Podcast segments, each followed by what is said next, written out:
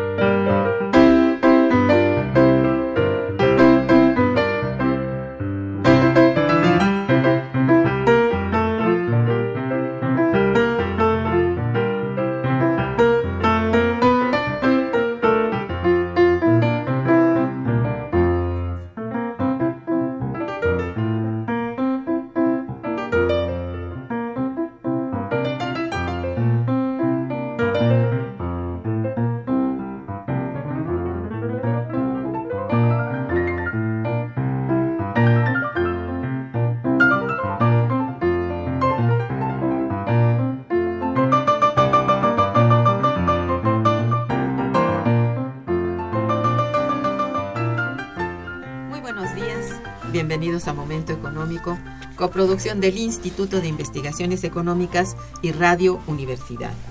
Les saluda Irma Manrique, investigadora del Instituto de Investigaciones Económicas, hoy jueves 22 de marzo de 2018. El tema que abordaremos el día de hoy es Mercado de Trabajo en México, acumulación, salario y ganancia. Para ello contamos con la siempre valiosa presencia de nuestro compañero y amigo, el doctor Gerardo González Chávez. Buenos días, Gerardo. Hola, mucho gusto. Bienvenido. Muchas gracias por invitarme.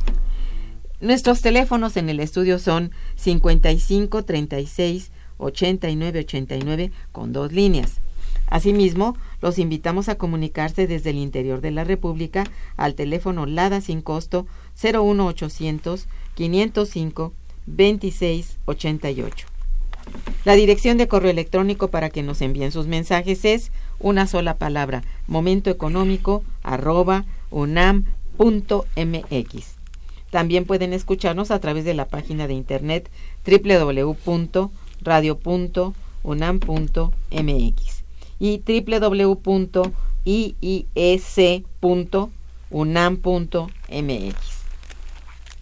De nuestro invitado. Gerardo González Chávez es doctor en Economía, maestro en Ciencia Política y licenciado en Economía por la UNAM. Pertenece al Sistema Nacional de Investigadores de CONACIT. Es investigador titular en el Instituto de Investigaciones Económicas, adscrito a la Unidad de Economía del Trabajo y la Tecnología.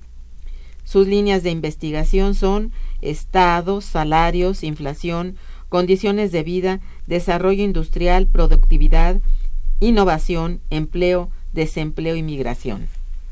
Es autor de más de seis libros, coautor o coordinador de más de otros once libros, ha escrito más de 19 capítulos de libro, 29 artículos en revistas académicas especializadas, imparte cátedra en las facultades de Ciencias Políticas y Sociales y el posgrado de Economía de la UNAM. Su publicación más reciente es justamente el libro Mercado de Trabajo en México, Acumulación, salario y ganancia. Muy bien, pues el mercado de trabajo en México, acumulación, salario y ganancia es el nuevo libro de nuestro compañero, el doctor Gerardo González Chávez. Se trata de un excelente análisis que nos interesa a todos y más aún en la coyuntura económica en la que nos encontramos.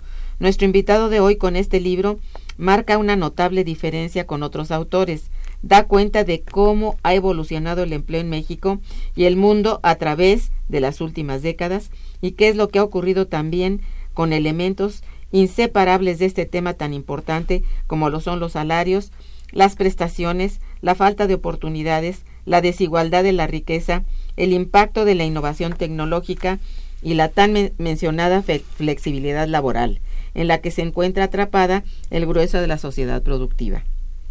Cedo en este momento la palabra al doctor Gerardo para que antes que todo nos hable del objetivo central de este interesante libro, así que como de su muy bien estructurado capitular. Por favor, Muchas gracias, Irma.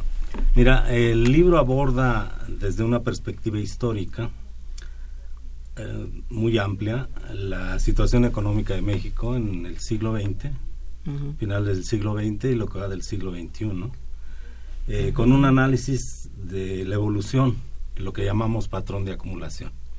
En la primera fase, digamos, el, patrón de acumulación intervencionista y en la segunda, en la que vivimos, el neoliberal.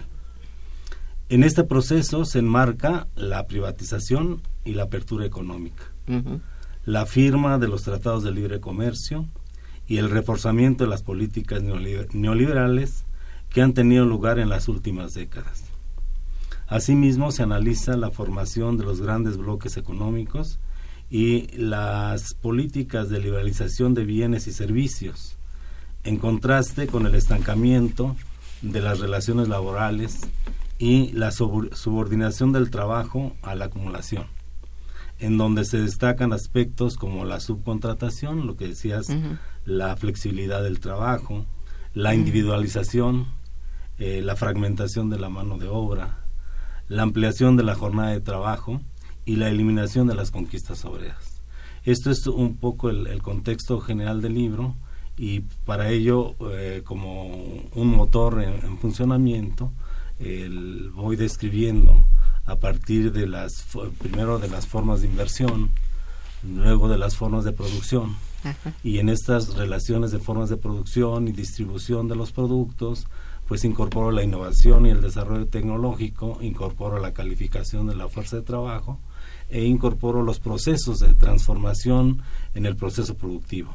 El tránsito de este sistema taylorista fordista al que actualmente está dominando, que es más bien el toyotismo o la producción flexible, que va a cambiar toda la relación estructural en la producción y en las relaciones de la sociedad y el propio Estado en su funcionamiento. Sí, así es. Y bueno, ¿qué estructura tiene? ¿Cuántos capítulos hay en el libro? Son siete capítulos, este, eh, divididos en, apartados, este, en donde se van, se van analizando estos aspectos, ¿no? Así, porque es, eh, este es, un aspecto histórico, es, bastante largo, sí es cierto. Sí, es un, es producto realmente de, pues ya de varios años de estar trabajando en la temática, como veías mi, mi currículum. Sí. He estado abordando problemas laborales desde las hace ya algunas décadas que nos analizábamos el problema que ahorita comentábamos de las huelgas, de las movilizaciones sindicales, pues porque había una presencia sindical muy importante ¿no? Pero también esto cómo va evolucionando en la propia en los propios análisis y demás y cómo se van ubicando más en el problema de la innovación, del desarrollo tecnológico y se va desplazando el problema eh, fundamental que es lo laboral.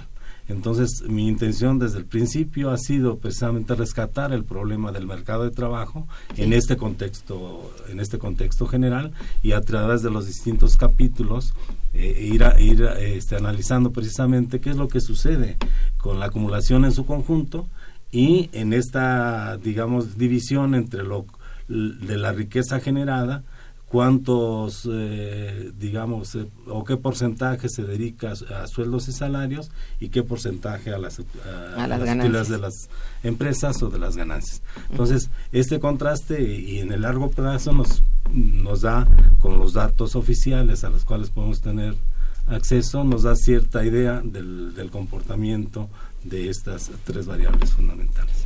Bueno, sin duda alguna, en el libro, pues, lo nodal es la diferencia clara de eh, la acumulación intervencionista y el patrón de acumulación neoliberal. Eh, háblanos al respecto, esta diferencia, cómo se va trazando y, pues en todo caso, las principales razones. Eh, en, ambos casos, la intervención del Estado es fundamental. Cuando a mediados del, perdón, después de la Segunda Guerra Mundial se establece lo que se ha dado a llamar el Estado benefactor en los países desarrollados, el Estado populista en nuestros países, este, se estableció esa, esa importancia que se le da al Estado en su intervención directa en la economía. Es ahí cuando el Estado empieza a adquirir una gran cantidad de empresas, sobre todo las llamadas empresas estratégicas, e empiezan a invertir eh, con recursos públicos para el desarrollo y para el mercado interno fundamentalmente, ¿no? dejando eh, las exportaciones como un elemento claro de eh, digamos, de importancia, pero lo fundamental es el desarrollo de la economía nacional, el desarrollo de la producción interna, incluso con un, un programa que deben llamarse la industrialización sustitutiva de importaciones para poder producir lo que, se, lo que requería el país. Todo esto lleva a esta necesidad del Estado intervenir no solo en el aspecto eh, eso de las inversiones, de las facilidades para la inversión extranjera directa, etcétera, sino también crear las condiciones para que los trabajadores pudieran tener este, prestaciones. Entonces se crea toda una estructura que en algunos casos se le llama a, raíz de un análisis de Max Weber como la jaula de hierro, es decir, la jaula que, que protege al trabajo y le da ciertas condiciones de desarrollo en términos, digamos, de disminución de costos porque son eh, se, les proporcionan a los trabajadores aquellos elementos necesarios para su sobrevivencia, como es salud, educación, eh, transporte, guarderías, eh, tiendas, etcétera, que esto estaba a cargo del Estado. Bueno, este proceso va evolucionando hasta mediados de los años 80, que es cuando se decide cambiar o transformar el patrón de acumulación, y ahora se habla de que sería el mercado quien va a solucionar estos problemas y se deja todo al, al mercado. se deja así que empiezan a darse todos los ajustes para la desaparición de muchas empresas y la privatización de otras tantas, hasta llegar a nuestros días en donde prácticamente el Estado ya no tiene eh, este, una intervención directa. Intervención directa. Aunque la indirecta sigue siendo fundamental, como lo puede uno ver en la revista Proceso de esta semana en relación con Pemex, por ejemplo, ¿no? que eh, sigue habiendo una intervención, pero ya es de otro sentido y es en beneficio de otros. Este, Así es. Otros Para nada de los intereses, pero no son intereses sociales los actuales. No. Son de grupo, ¿verdad? Sí, sí el, Estado intervencionista tenía más un compromiso social. Exactamente. El Estado neoliberal no, es eh, que el mercado decida y, y quién se mantiene y quién puede seguir siendo competitivo en esta en este mercado mundial. Bien, estamos aquí pues conversando con el doctor Gerardo González Chávez acerca de su libro Mercado de Trabajo en México, Acumulación, Salario y Ganancia. Quiero avisar a nuestros radioescuchas que él está obsequiando tres libros para nuestros radioescuchas que se comuniquen haciendo preguntas al respecto. Y bueno, también que existe ya el, la edición del libro. Electrónico. Eh, eh, ¿Cómo? Eh, sí, ya está el libro electrónico. Ah, sí, que existe el libro electrónico que, que ustedes pueden bajar, sí, descargarlo, bajarlo y tenerlo, si así deciden. Esto es con, con el... Sí, es en cualquier buscador, ¿no? Ajá. se escribe iec-unam.mx. Entra uno a la página del instituto a publicaciones. Allí en publicación están libros electrónicos. Exacto. Y uno puede localizarlo y bajarlo. Está en un documento PDF. Entonces puede este, bajarlo y a los que les gusta mucho la tecnología, este ya lo pueden consultar directamente. Directamente, o hay quien puede pues bajarlo en papel si así lo prefiere. Que es, una cosa muy, muy buena para claro que la difusión de este tipo. Bien, pues vamos a un, a un corte musical y regresaremos. Quédense con nosotros. Está escuchando Momento Económico.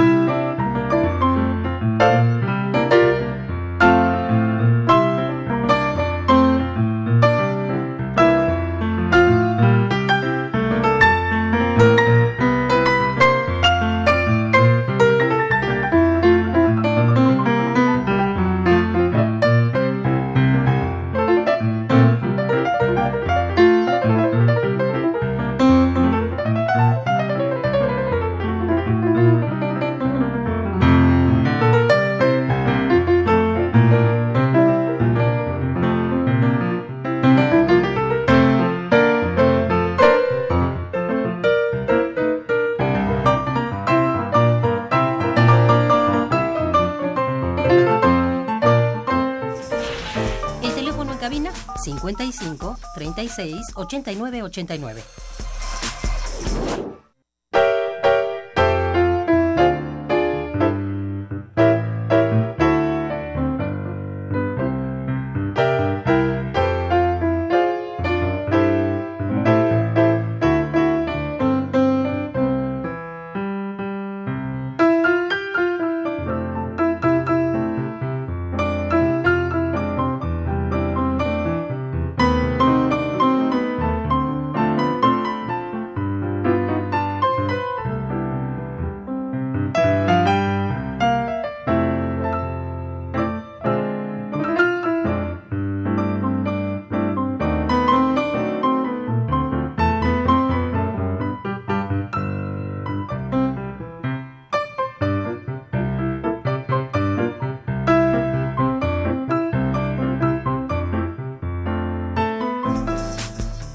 Continuamos en Momento Económico.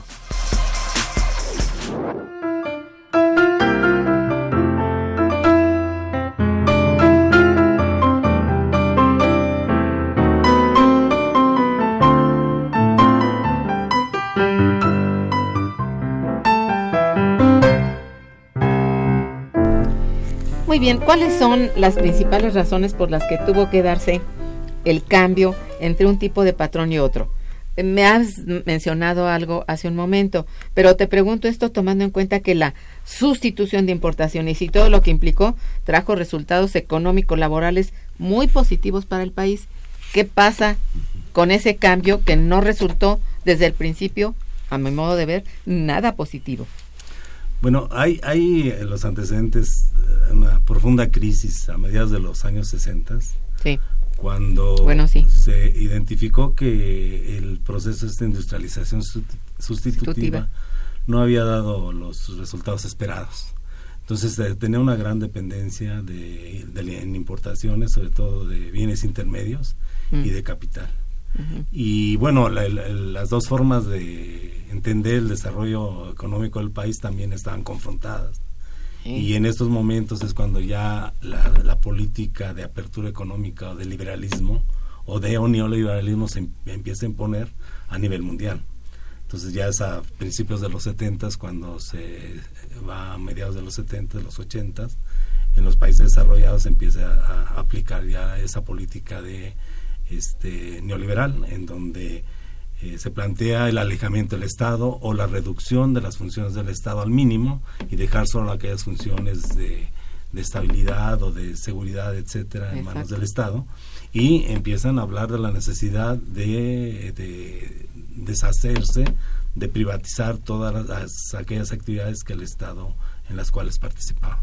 Entonces empieza a dar todo este proceso, primero pues, en Chile con el golpe de Estado, y luego en, este, en los países desarrollados y eh, a raíz de la crisis, en el caso nuestro, a raíz de la crisis de la deuda de los ochentas, de, de, ahí del final del gobierno de López Portillo, se plantea la necesidad de la transformación del modelo.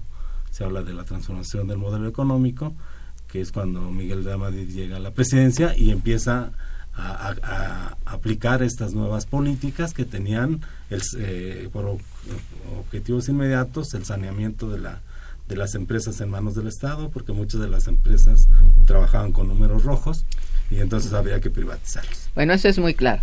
Eh, pero hay que recordar que incluso constitucionalmente no estaba, vamos a decir, como un como una falla, como un error el que hubiera números rojos, porque se trataba de apoyar y el apoyo, decía la propia constitución, ya no lo dice, pero decía que era una forma de apoyo a la sociedad, que no tenían por qué ser empresas de grandes ganancias, puesto que lo que buscaban era beneficio social. Entonces, esto, yo que lo he buscado nuevamente en la Constitución, ya no está, ya, ni siquiera me acuerdo en qué capítulo estaba, pero estaba contemplado que esta era una forma este pues, eh, ya de, de, antemano pensada para ayudar a la sociedad. Entonces, bueno, ya no se pensó en esa ayuda, ya se pensó en que estaban con números rojos, que era un, peso para el Estado y que ese peso sobre el Estado recaía sobre los impuestos a las personas y que esto, bueno, eso empezaron también en Estados Unidos a protestar porque el Estado resultaba más bien este, de gran peso para la sociedad y además de, de mucha competencia frente a las empresas privadas. Esto fue un gay, hicieron una laraca tremenda, sobre todo en Estados Unidos, y esto ayudó a que, bueno, hubiera un cambio en el modelo, eh, que no fue de sopetón, fue más o menos este paulatino. paulatino, pero realmente muy duro, sobre todo para la población trabajadora. Resultó muy, muy, realmente muy, muy perjudicada. Yo así lo veo, ¿no? Sí. Porque esto sí se empieza a ver, pues, si lo ve uno en estadísticas, en los años 80, ¿no? Fue muy duro porque hubo cambios, bueno, fundamentales que a partir de ahí siente uno y ah, bueno los analistas en general pensamos que es un parteaguas justamente la década de los años 80 y tan es así que para toda América Latina es considerada la década perdida. Es una serie de cambios que más que ayudar fueron de grave peso para la sociedad en su conjunto no es cierto Sí, y, y un poco lo que analizamos en el libro es precisamente eso, Sí. qué va sucediendo en cada uno de los sexenios, en el sentido de esos cambios, porque sí es cierto, la, la política esta de, digamos, de intervención no era para entrar en contradicción o en competencia con la iniciativa privada, al contrario, le daba todas esas posibilidades, le, da- le daba la posibilidad de, de, digamos, de hacer efectiva su, su producción, porque Eh. el Estado se convierte realmente en el generador de demanda, el Cierto. generador de empleos, es el principal generador de empleos en este, en este periodo. Y eh, una vez que ya ca- cambia esto, pues se deja al mercado y se deja a la empresa que funcione. Bueno, eso más o menos lo vamos a, a- analizando en, en un capítulo ahí Sí. eh, este, que, que rescata algunos elementos por, por, por sexenios y cómo se va profundizando esa, ese proceso de privatización, a quién beneficia, etcétera sí hasta llegar a, a nuestros días. Entonces, eh, es, es, es, ese, es esa transformación de ese Estado y que este Estado funcionaba porque pues, era un Estado clientelar, era un Estado este, que, que, que controlaba, ¿no? que centralizaba eh, todo, todos los, los elementos, eh, el sindicalismo oficial, etcétera, Sí. que eh, le permitía hacer los ajustes al modelo de desarrollo sin que hubiera mucho problema en, en- en- en su aplicación y demás, con una subordinación plena, plena del movimiento sindical, pero también a partir de los 70, que es cuando este, empieza a haber esos graves problemas, también em- empie- se empiezan a ver los efectos, por ejemplo, a nivel salarial, etcétera, que Así es. lo podemos ver un poquito más adelante, Sí. pero que desde entonces se establece porque hay un acuerdo con el Fondo Monetario Internacional, pues Sí. para eh, resolver el problema de la deuda y este problema de la deuda está vinculado al cumplimiento de un decálogo en donde ya de esos 10 puntos la mayoría la mayoría lo que busca es la liberalización económica y el alejamiento del Estado Así de sus es. actividades fundamentales. Sobre todo desregular, ¿no? desregular. Romper con la desregulación, o sea, romper con la con el- la estructura legal existente y no se habla tampoco de rehacerla ni de ni de este modificarla, sino quitarla. Esto fue muy muy notable, ¿no? Mira, me han llegado ya un montón de preguntas. Este Ahí hay un elemento clave que también se analiza, Sí. que es esa, precisamente la necesidad de la transformación de la base constitucional. Entonces, Exactamente. las reformas a la Constitución, ujú. que ya venían desde Miguel de Amadí, pero que se, sí, eh, digamos, se entronizaron con mayor importancia en el gobierno del- de Carlos Salinas de Gortari, en donde eh, se reforman todos esos artículos que tenían que ver con la regulación de los monopolios, Sí, con la sí. propiedad de las empresas, lo estratégico o no de las empresas, Sí. que vienen a, eh, digamos, establecer las condiciones para poder ser privatizadas. definitivamente. Esto es muy importante. Bueno, mira, voy a leerte algunas de las llamadas, que, es decir, de lo que dicen nuestros radioescuchas. Agustín Mondragón felicita al invitado. Dice, el sistema neoliberal globaliza las inversiones, las materias primas, pero el trabajo lo margina. A este sistema solo le interesa hacer más ricos a los explotadores y para lograrlo ponen a gentes, serviles a ellos en puestos en donde destruyen a los trabajadores a través de el outsourcing donde se vuelven esclavos del trabajo. Nuestras materias primas son entregadas a precios muy bajos, debilitando al país en lo económico y en lo en el marco legislativo dejando de tener autonomía. Eso dice nuestro. Sí, este, estoy de acuerdo en muchos de los aspectos que plantea. Sí, sí, generalmente sí, tenemos acuerdo con don Agustín Mondragón. Gracias, don Agustín. Elizabeth Solórzano te felicita y dice, este sistema neoliberal nos puede llevar a un periodo parecido al que se vivió en las guerras mundiales. Bueno, ya estamos, ya llevamos más de 30 años con el neoliberalismo y sus efectos son muy claros, aunque luego nos confunden, ¿no? Pero si uno ve el crecimiento económico, pues el promedio de crecimiento en los últimos 30 años ha sido el 2%. Muy bajo, muy, muy bajo. y, e incluso si uno ve también el crecimiento poblacional, pues resulta que, que ya se nulifica ese crecimiento económico con el crecimiento poblacional. Y sabemos que si no hay crecimiento económico, pues viene el aspecto del problema en el mercado de trabajo.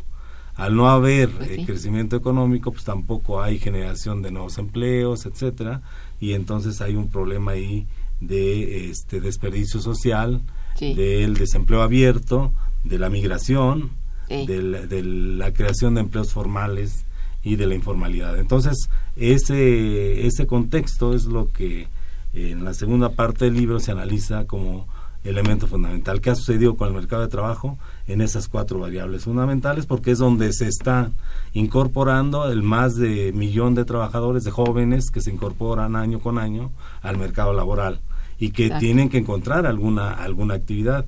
Aunque también ahí hay un rubro, una, hay una, unas estadísticas muy interesantes, que es la población no económicamente activa, en donde existe una, un, digamos, una variable que dice población disponible.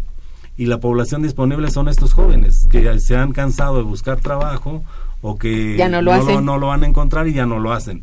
Pero que si hubiera un crecimiento económico seguramente se incorporarían ahí.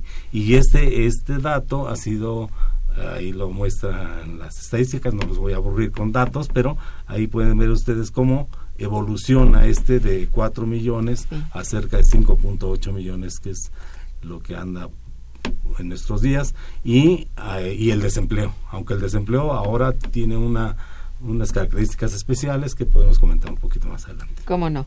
También pregunta, aunque sigue habiendo guerras en todo el mundo actualmente, ¿este desastre económico mundial puede provocar un nuevo conflicto de esas magnitudes? Mm, digamos que sí hay, sí. hay este muchos elementos, ¿no? ¿no? Porque se supone que habíamos llegado al mundo único, el fin de la historia, se decía en aquel momento, cuando se derrumba el sistema socialista, y se plantea que, que ya no habría necesidad de los conflictos porque podía desarrollarse al infinitum el, el proceso de acumulación, ¿no? Y lo que se muestra es que no, que sigue habiendo este conflictos por el dominio mundial. Exacto. ¿no? Y en particular ahora con un nuevo, este, digamos, competidor mundial que es China, ¿no? que es Corea, que se incorporan como grandes, este, eh, digamos, competidores en el ámbito mundial. Así y que ya no, y que digamos, la lucha por los mercados pues puede llevar también a una lucha. Mm, pues sí, mundial, de carácter mundial, sí. Eso es muy cierto. María del Rosario Velázquez felicita al invitado y al programa. Gracias, doña María del Rosario. Dice, hay una definición de trabajo desde el punto de vista epistemológico y práctico en relación al salario. Mm, hay varios, ¿no? O sea... ¿Tú cuál podrías decir que es el más general? Siguiendo la definición que nos eh, plantea la Organización Internacional del Trabajo, que es parte esta, pues, del organismo mundial, que define al trabajo decente. Y entonces, para que un trabajo sea formal, requiere de reunir ciertos requisitos, entre ellos estabilidad, entre ellos un salario digno, ¿no? Jornadas de trabajo este, eh, reguladas, este, prestaciones sociales como elemento fundamental y la organización de las eh, donde está contratado pues tenga esa, esa relación de formalidad. Eh, pero para cada país este, la, la, situación es un tanto distinta. Y si vemos, por ejemplo, los trabajos que nos señala precisamente el Instituto Mexicano del Seguro Social, pues nos dicen que en, la medida en que tienen seguridad social, pues ya serían trabajadores decentes porque ya cumplen este requisito de estar en la seguridad social. Sin embargo, cuando Bueno. el dato, resulta Sí. que el 15% de los trabajadores contratados en, en este periodo, porque se habla de un periodo de un año, de 842 mil trabajadores, el 15% sería informal porque son eventuales. Pues sí. Y si ahí al- al- le vamos aplicando cualquiera de las otras características, pues resulta que buena parte de este empleo, pues en realidad es informal.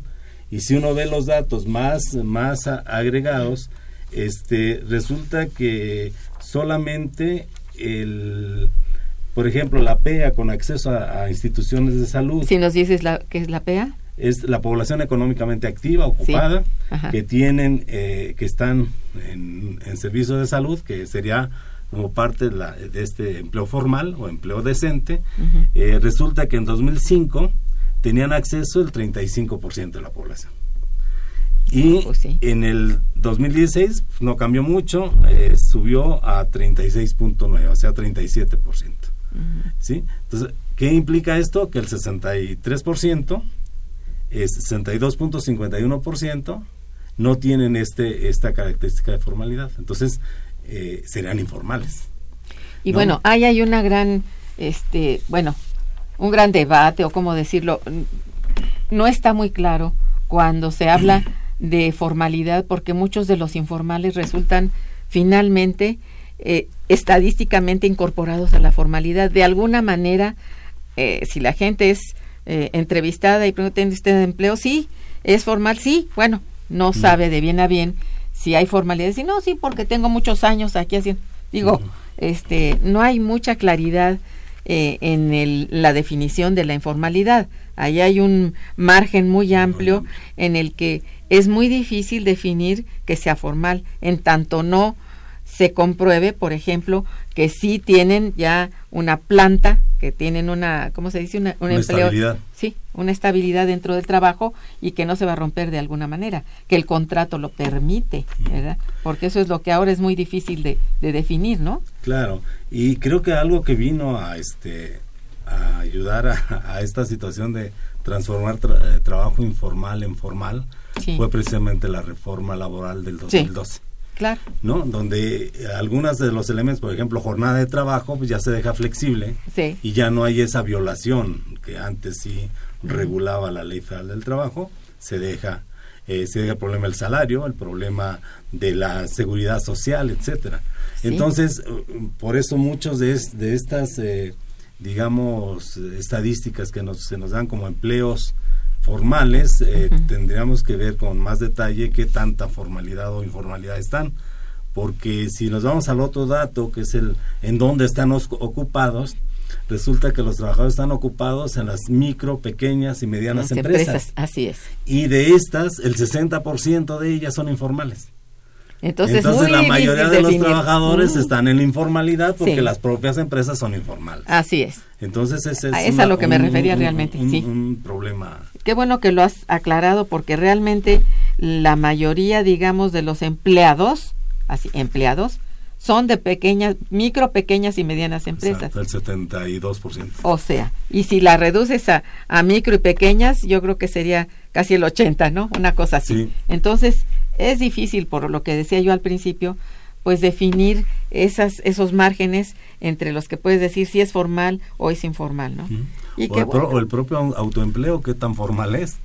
Porque si no tienen prestaciones, no tienen seguridad social y viven de una comisión o viven de proyectos eh, este, eh, por plazos determinados, etcétera, o son subcontratados en ciertas condiciones, o, tercia- Sí. o terciari- terciarizadoras que también eh, los ocupan, entonces este pues no hay no hay elementos de formalidad y un porcentaje que va del 20 al 30% está en esta situación del autoempleo. Sí.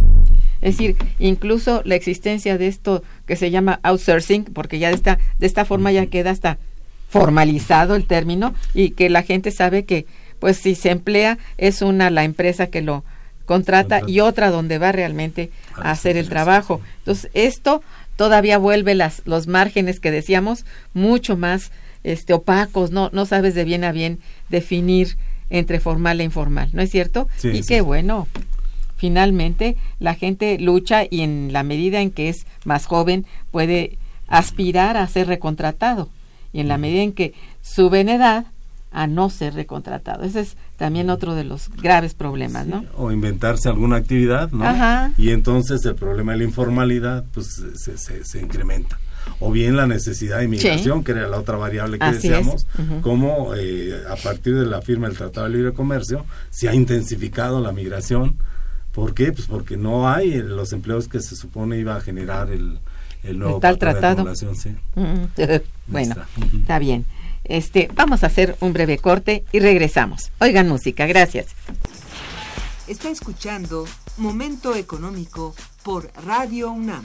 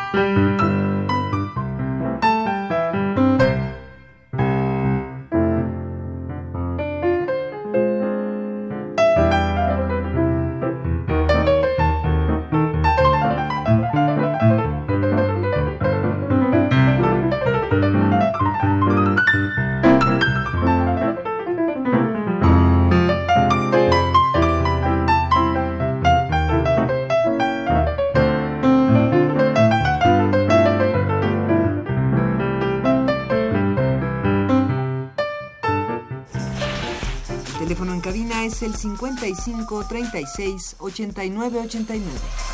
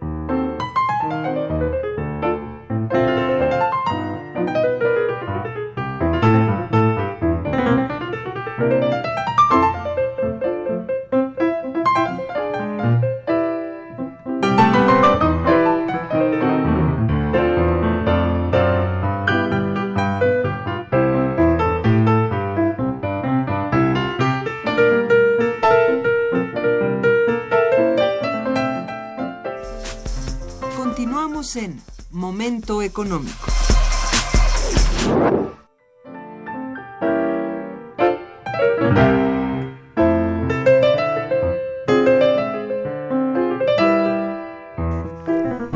Bien, aquí hay otras dos eh, preguntas de nuestros radioescuchas que voy a leerte. Marina Gómez también te felicita y felicita al programa. Gracias, señorita Gómez. Dice, felicito, los felicito por la claridad del invitado en temas tan importantes. Mira, esa es una flor, ¿eh? Es sí. muy bueno, gracias. Sí, sí, porque luego Que te dicen, ah, que eres oscuro, que eres datos". muy académico. No, ¿verdad? Bueno, entonces, Víctor García Gómez también te felicita y felicita al programa. Dice, ¿sería posible buscar un nuevo concepto que sustituya al de mercado de trabajo, que es un concepto neoliberal? ¿Lo es? Mira, no había pensado en eso, Pues, pero Bueno, creo que al contrario, ¿no? El, sí, eh, acá se habla, por ejemplo, el neoliberalismo habla de capital humano. O sea, ahí no hay esa idea de que, de que la fuerza de trabajo sea una mercancía. no se habla de eso. No se habla de eso. Y el término mercado de trabajo considera precisamente eso, que la fuerza de trabajo, todos aquellos que no tienen medios de producción, Tienen, tienen la obligación o la necesidad que, de, usar la fuerza de trabajo vender su fuerza de trabajo. como, como Entonces, parte del, eh, como del parte contrato. de mercado, ¿no? Porque incluso en el Tratado de Libre Comercio se excluye al, al trabajo como una mercancía. Y cuando se negocia en Sí. 1994 el tratado, resulta que este, se deja entre corchetes porque se dice que no había posibilidades de llegar a un acuerdo. Entonces se liberan todas las otras mercancías, digamos, todos los bienes de consumo, pero no se libera la fuerza de trabajo. Así es. Y en las actuales negociaciones, ¿se acuerdan eh, ustedes? Hace poco vino un representante de, de un sindicato de Canadá y nos vino a regañar porque los costos laborales en México, en la industria automotriz, eran muy bajos. ¿no? Eh, decía, es que... Se indignó. eh, se indignó. Dice, es que acá en, en, en Canadá se está pagando 23 dólares la hora a los trabajadores de la industria automotriz y aquí en México se están pagando 2.80. ¿Qué cosa, Entonces, no? ¿qué cosa? Entonces, Sí. lo, que, lo que ellos exigían, y avalado también por Estados Unidos, es que se incorporara el tema laboral para Claro. negociar los salarios. Claro, dentro Y- del costo, ¿cuál es el más claro. importante? Pues el ¿no? trabajo. Y entonces sí. uno, uno pensaría, bueno, que aumentara 100%, no digamos a los 23 dólares, pues si aumentaran los 2.80 a, a los 6 dólares, pues sería una excelente noticia para Bueno. los trabajadores porque duplicarían Sí. sus ingresos. Pero ese, ese tema Sí. ni se ha querido tratar y se ha, o quién sabe, en, en- no, se ha hablado bien, de él. No, se, no se ha hablado, o si No. se habla, pues no lo sabemos nosotros que se ha hablado de él, pero nuevamente se deja ese tema, eh, di- dicen ellos, déjenlo porque esa es una discusión nacional, ustedes no se metan con los salarios. Entonces, eso no, una mercancía, la fuerza de trabajo, ¿no? Entonces, Sí lo es, claro. no, Y es de la que pues es dueño la mayor parte de la población, ¿no? eso es lo que tenemos todos aquellos Así que es, tenemos que trabajar para vivir. ¿no? así es, ni modo, así No, es. Eh, Bueno, aquí voy a repetir algunas cosas, pero a lo largo de las páginas de tu libro queda claro la importancia del papel del Estado en los asuntos relacionados con el mercado de trabajo, justamente, ¿no? Por la importancia de tu análisis te pido compartas con nosotros por qué el Estado, con el paso de los años, ha quedado al margen de las formas en que se establecen las condiciones de empleo en México. Es decir, sabemos que ha quedado de alguna manera al margen del mercado lo que haga el Estado. Sin embargo, es el Estado el que determina en última instancia, ¿no? Según lo que dicen los propios, los propios empresarios. Eh, entonces, ¿cuál sería pues eh, este, este cambio a, mm, a, través del tiempo? ¿Cómo se ha ido logrando pues este terror, ¿no? Que es que se quede al margen. Uh eh, yo, yo creo que el Estado al contrario, es, está Sí. más presente que nunca. Sí, ¿verdad? O sea, lo que lo que ha cambiado sí han sido los como los objetivos, ¿no? Antes era un objetivo más social, cuando hablamos de regulación, cuando hablamos de seguridad social, vivienda, salud, etcétera, y ahora es más dar las condiciones para la este para que se den las eh, las inversiones, dar todas las facilidades, ahí tenemos el caso de la industria automotriz en, en, en Nuevo León, donde se le dan grandes recursos públicos para Sí. que vengan a establecerse a nuestro Sí, país y las sí. facilidades, etcétera. Entonces ha cambiado eso, pero la, la intervención del Estado aho- ahora es mayor que nunca, sobre todo en el caso, por ejemplo, de la crisis del 2008-2009, si no ha sido por el Estado quien es quien rescata, no solo a los bancos, sino también a empresas, el caso de Estados Unidos a la General Motors, pues entonces Vaya, este lo que pasa es que no lo hace en forma directa. Exacto. Hay la- que entender o- esto, ¿no? Y, Sí. ya, y ya el objetivo es otro, ya no es un, un objetivo como, el que decíamos, de Social. desarrollo social, Sí. sino de desarrollo empresarial. Sí. Apoya a todas aquellas empresas exportadoras competitivas. Sí. Entonces, incluso en la política se habla de una política de exportación a aquellas empresas que sí que tengan estas posibilidades de, en el libre mercado, entre comillas, puedan competir en el mercado internacional Sí. pero son muy pocas las empresas que- que exportan, ¿no? Pero sí incorporan a la gran cantidad de empresas MIPIMES que eh, les dan servicios, les dan este todo lo que se puede para que sean competitivas en este mercado Claro. internacional. Bueno, a mí me parece muy clara esa Pero además se mantiene en el caso de los salarios una, una política muy clara de contención y de reducción salarial. Sí, es allí, a partir de allí, es si se cuenta con esa presión de parte del Estado. ¿no? Ujú, claro. De que la reforma hay de la un ley, tope. la, la reforma de la ley laboral, la, la reforma laboral, Pues a partir no es del más Estado. claro que eso, ¿no? Es una estrategia del Estado. Sí, ¿eh? se, ap- se aprobó en el gobierno de Ah. Calderón y se puso en práctica durante en este, sexenio. claro. Bueno, doña Hilda de San Román felicita al invitado y al programa. Gracias, doña Hilda. Dice, la automatización del trabajo va a un mayor tiempo para que podamos hacer otras cosas. Bueno, depende, ¿no? O sea, eh, incluso en las propias empresas uno dice, bueno, ya hay tal nivel de desarrollo tecnológico, ya, ya están los robots maquiladores, ¿por qué no se aplican en México? Pues porque todavía no es redituable. Y, hablo de todavía no es redituable. Pero, por ejemplo, en Canadá, que decíamos que tienen un costo laboral de 23 dólares, pues ya con los robots el costo laboral es de 20 dólares. Entonces, los trabajadores de, Canadá están más cerca, cerca o, ya se acercaron a ser despedidos por un robot. En el caso de México no, no sucede esto porque la distancia todavía sigue siendo enorme, de 2.80 Hay una brecha muy grande, una brecha.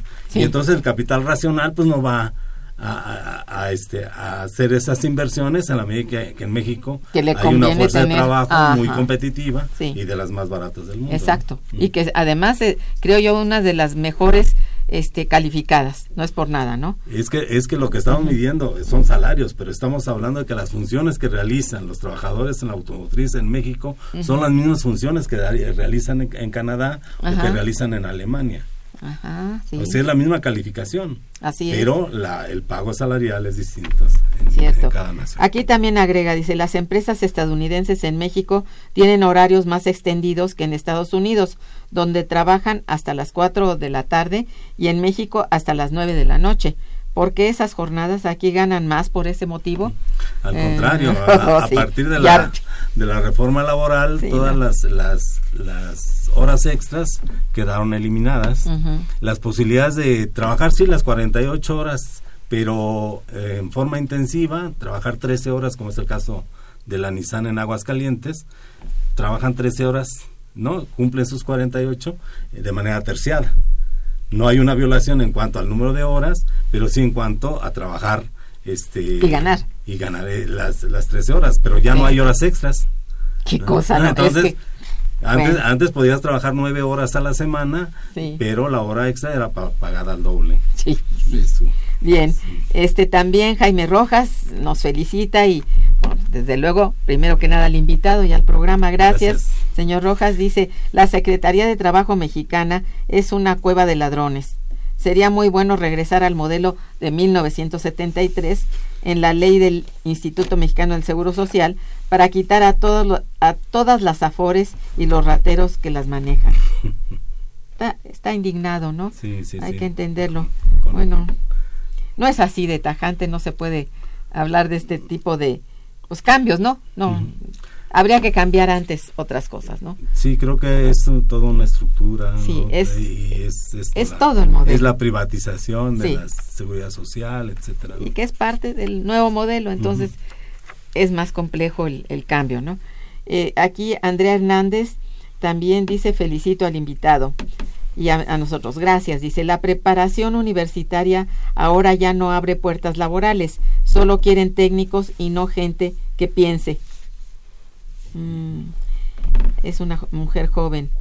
Mm, este, sí, se han ido adaptando. Tiene razón. Incluso este los planes de estudio que ahora ya son modificados regularmente cada tres o cada cinco años. Adecuándolos al modelo. Adecuándolos a las nuevas necesidades del mercado, ¿no? Que, es lo, que es lo que le interesa, se supone, a las universidades, que sus alumnos tengan una ocupación.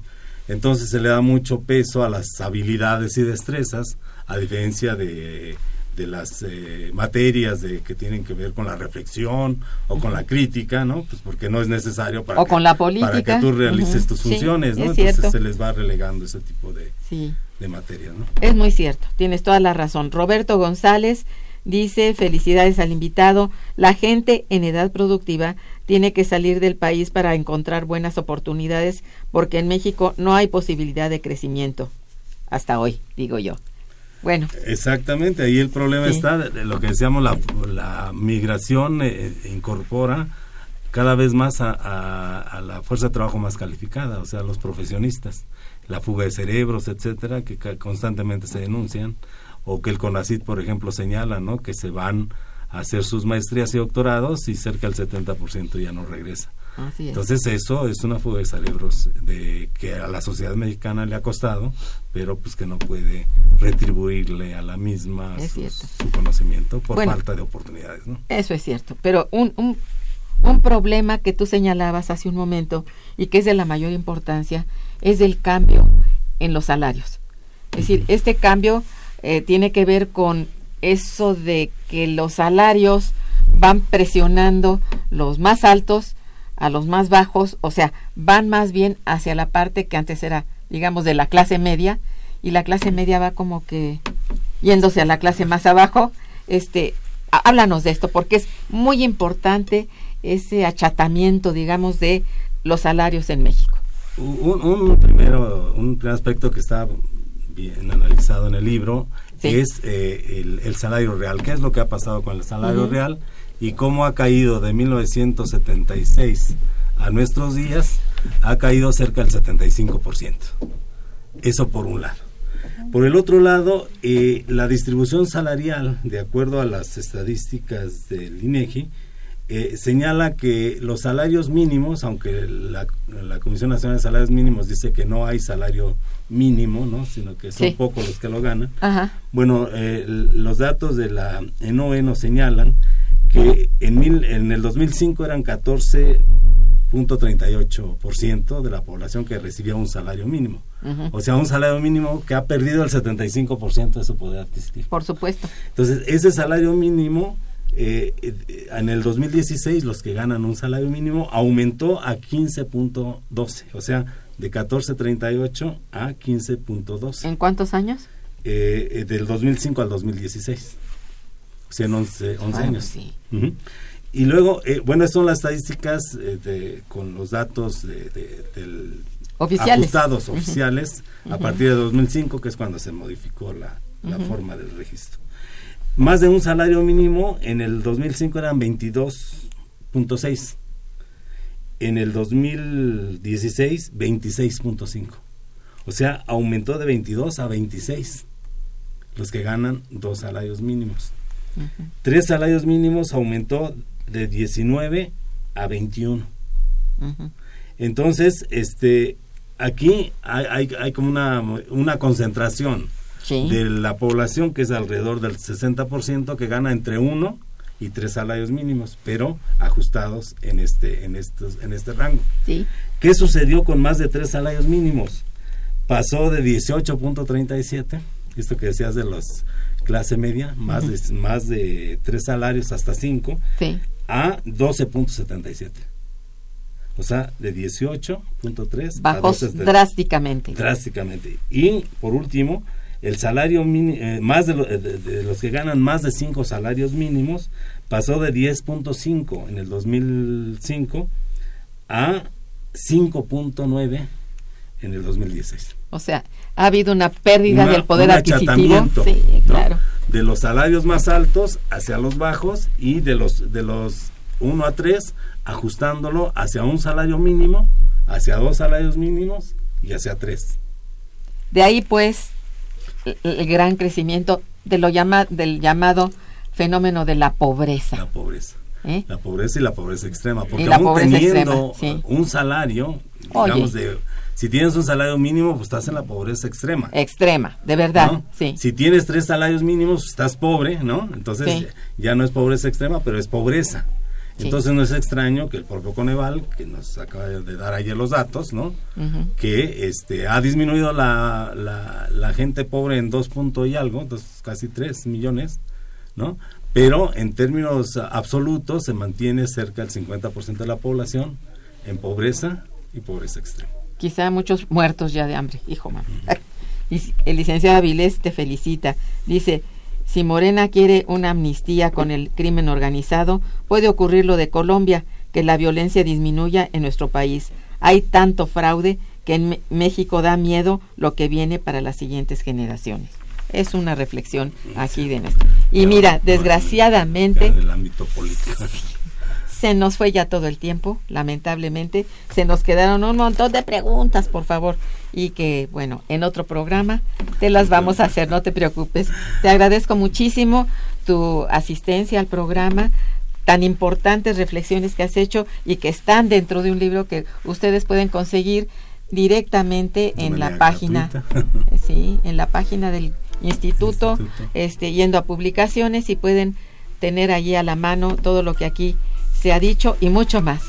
Gracias, Gerardo. Al contrario, muchas gracias. Gracias a nuestros radioescuchas por su atención y sus preguntas. Estuvo en los controles técnicos nuestra gran amiga Socorro Montes y en la en producción, en la colaboración, Araceli Martínez, en la producción y realización, Santiago Hernández, en la coordinación y conducción, una servidora, Irma Manrique, quien les desea muy buen día, pero mejor fin de semana. Gracias.